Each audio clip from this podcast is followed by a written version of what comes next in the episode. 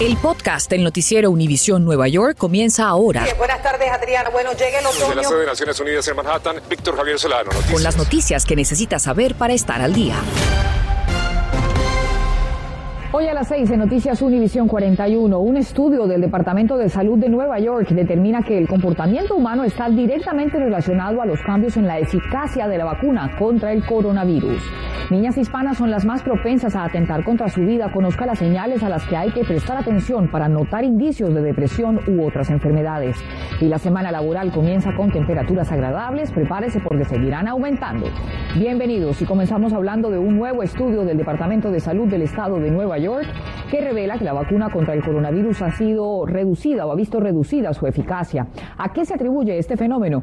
Víctor Javier Solano conversó con un experto en profundidad sobre este análisis y nos responde a esta interrogante en vivo desde una unidad móvil de vacunación en Washington Heights. Adelante, Víctor, cuéntanos. Buenas tardes.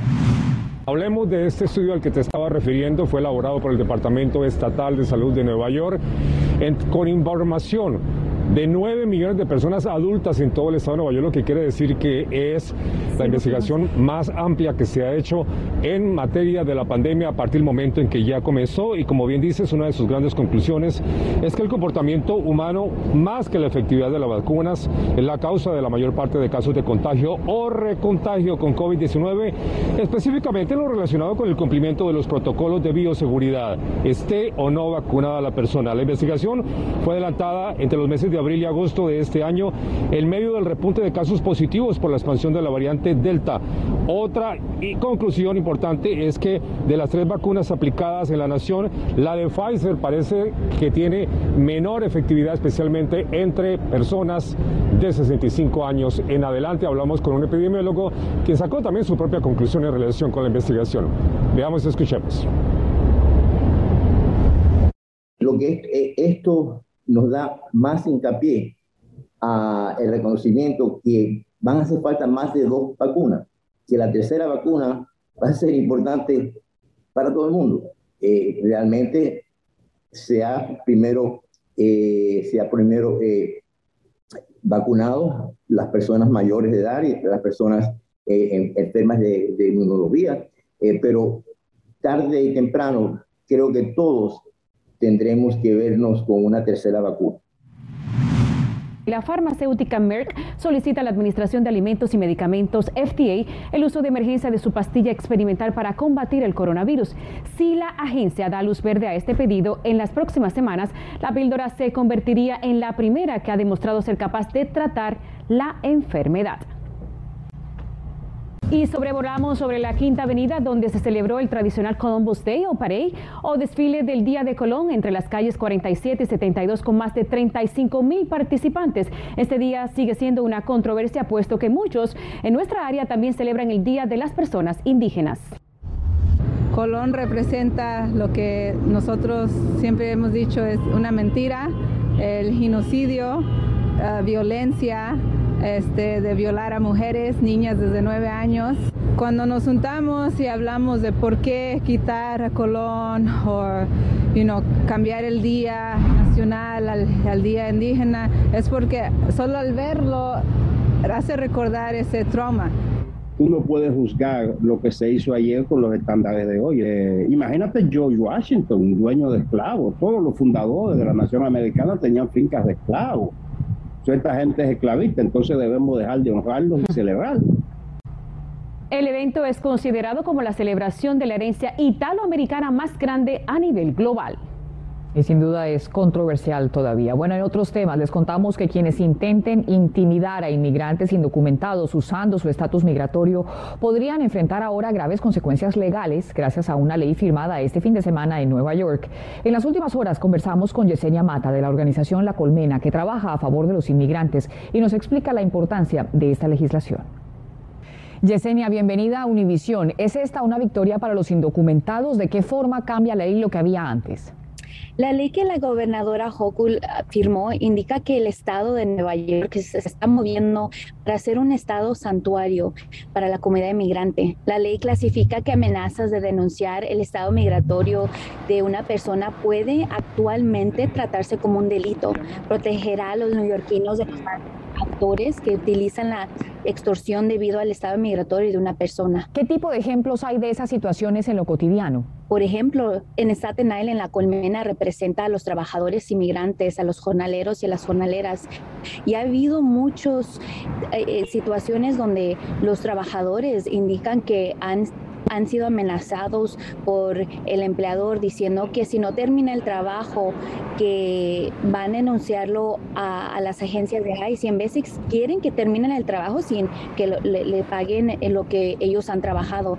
hay situaciones así. También hemos visto durante la pandemia, eh, la comunidad no quería venir a vacunarse porque decían que tal vez su información iba a ser compartida con las agencias de ICE. Y bueno, hemos visto muchas situaciones así en particular. ¿Qué castigos hay entonces para quienes lo hagan, para quienes se atrevan a amenazar a un indocumentado por su condición migratoria? Esto totalmente va a ser un delito. Ya han indicado que este va a ser clasificado como extorsión y hemos visto que nuestra comunidad totalmente ha pasado por momentos así donde han sido víctimas de extorsión ah, por empleadores o por personas el simple hecho porque eh, no tienen estatus migratorio. esto actualmente va a ser clasificado como un delito de extorsión. Para finalizar, ¿qué decirle entonces a las personas que pueden ser víctimas de estas situaciones? Si alguien se atreve a amenazarlos ahora, ¿qué deben hacer? Automáticamente, si son víctimas de una extorsión, solo el simple hecho por no tener un estatus, pueden actualmente llamarle a, la policía, decirles que son víctimas de esta extorsión y finalmente me da tanta alegría que los trabajadores y trabajadoras inmigrantes ahora van a tener una protección bajo esta ley. Muchísimas gracias por estar con nosotros, Yesenia. Estás escuchando el podcast del noticiero Univisión Nueva York. Y este 10 de octubre se celebró el Día Mundial de la Salud Mental y debido a los problemas de la pandemia, la salud emocional de los jóvenes se ha visto afectada y ha aumentado el número de suicidios entre menores de edad. Romy Cabral habló con una madre que enfrenta la depresión de su hijo y varios expertos sobre cómo detectar los síntomas y cómo recibir la ayuda a un día de conmemorarse el Día Mundial de la Salud Mental. De acuerdo a UNICEF, uno de cada siete niños y adolescentes tienen problemas de salud mental y en Estados Unidos el 24% de los menores de edad dice estar enfrentando enfermedades como la depresión y la ansiedad, que son los problemas más comunes a nivel mundial. Y según expertos, esto ha causado un aumento en la tasa de suicidios. Durante los meses centrales de, de la pandemia estamos hablando de 45.800 suicidios de gente joven declarada. Cada 11 minutos hay un adolescente que comete suicidio. Las niñas son dos veces más propensas que los niños a sufrir problemas de salud mental y a consecuencia cometer suicidio. Hablamos con una madre que lucha con la depresión de su hijo transgénero. Afligida nos cuenta sobre los temores que enfrenta en el proceso. Muy triste, muy triste porque estamos hablando no solamente de cualquier depresión, sino estamos hablando de un niño a temprana edad tener, tener pensamientos suicidas. Entonces, como, ah, ¿Cómo lo hago? Entonces, e-, es un poquito que tiene que guardar todos los cuchillos en la casa, eh, que tiene que guardar cualquier cosa porque tiene este pensamiento suicida. Entonces, y vamos a, la aceptación, el por qué el niño está teniendo estos pensamientos suicidas y por qué no está siendo aceptado. Una terapeuta clínica explica a los padres en situaciones similares a Lina cómo detectar síntomas de enfermedades mentales en los niños. Si ves un niño este que dice que quiere morir, que dice que no quiere vivir, son cosas que nosotros tenemos que ponerle mucha, mucha atención. Si el niño no tiene ganas de ir a jugar o hacer las cosas que antes solía hacer, eh, son alertas que el papá tiene que poner atención. Si hay un problema de ansiedad, entonces esos problemas de ansiedad vienen con el niño realmente este, estar este, muy nervioso, eh, tener pesadillas. La pérdida de familiares por la pandemia, la educación remota, la distancia con amigos, maestros y tutores, la cancelación de actividades deportivas, graduaciones y eventos sociales, según UNICEF, han causado más problemas de salud mental entre menores y para frenarlo se debe hacer una mayor inversión, pero sobre todo buscar ayuda. Que tu hijo eh, tenga una depresión, eso no quiere decir que, o que tenga que ver un psiquiatra, o que tenga que ver un psicólogo, que tu hijo es loco. Al principio ellos van a decir que no, renuente, no, no necesito, no quiero. Entonces, si ustedes ya ven todas estas cosas, estas depresiones en ellos, sí, vamos a hacerlo. Este Albany, Romy Cabral Noticias, Univisión 41.